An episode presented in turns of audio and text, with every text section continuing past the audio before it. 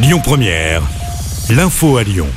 Bonsoir à toutes et à tous. Dans l'actualité, la CGT a appelé à deux nouvelles journées de mobilisation nationale et interprofessionnelle les 27 octobre et 10 novembre.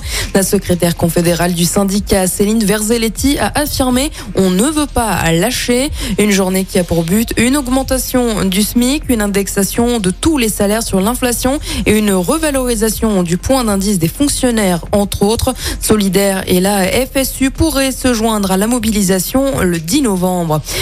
Borne a voulu rassurer les Français alors que les vacances de la Toussaint débutent ce soir. Les Français peuvent partir confiants en vacances, a-t-elle déclaré hier.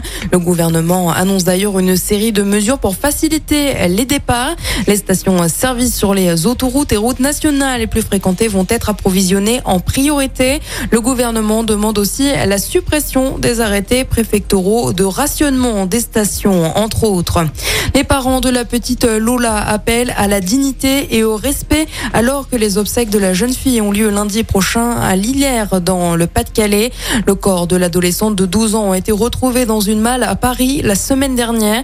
Une femme a été mise en examen pour meurtre sur mineur de moins de 15 ans en lien avec un viol commis avec acte de torture et barbarie. Dans le 8e arrondissement de Lyon, des affrontements ont eu de nouveau lieu devant le lycée La Martinière Montplaisir. Des personnes cherchaient à bloquer l'établissement. La police est rapidement intervenue sur place et a reçu des projectiles. Des charges ont été réalisées par les CRS. Après une première tentative ratée en 2020, la Cité internationale de la gastronomie de Lyon rouvre ses portes au Grand Hôtel Dieu aujourd'hui.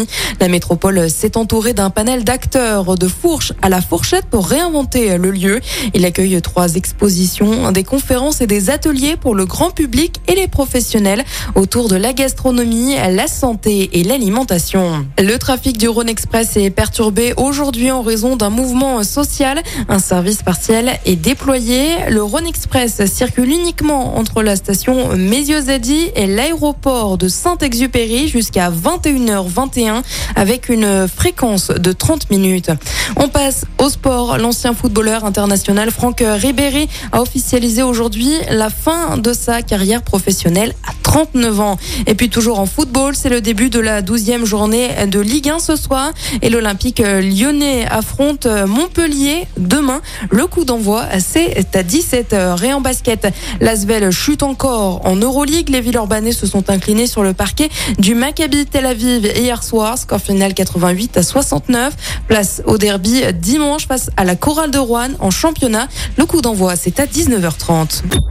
Écoutez votre radio Lyon Première en direct sur l'application Lyon Première, lyonpremière.fr et bien sûr à Lyon sur 90.2 FM et en DAB+. Lyon Première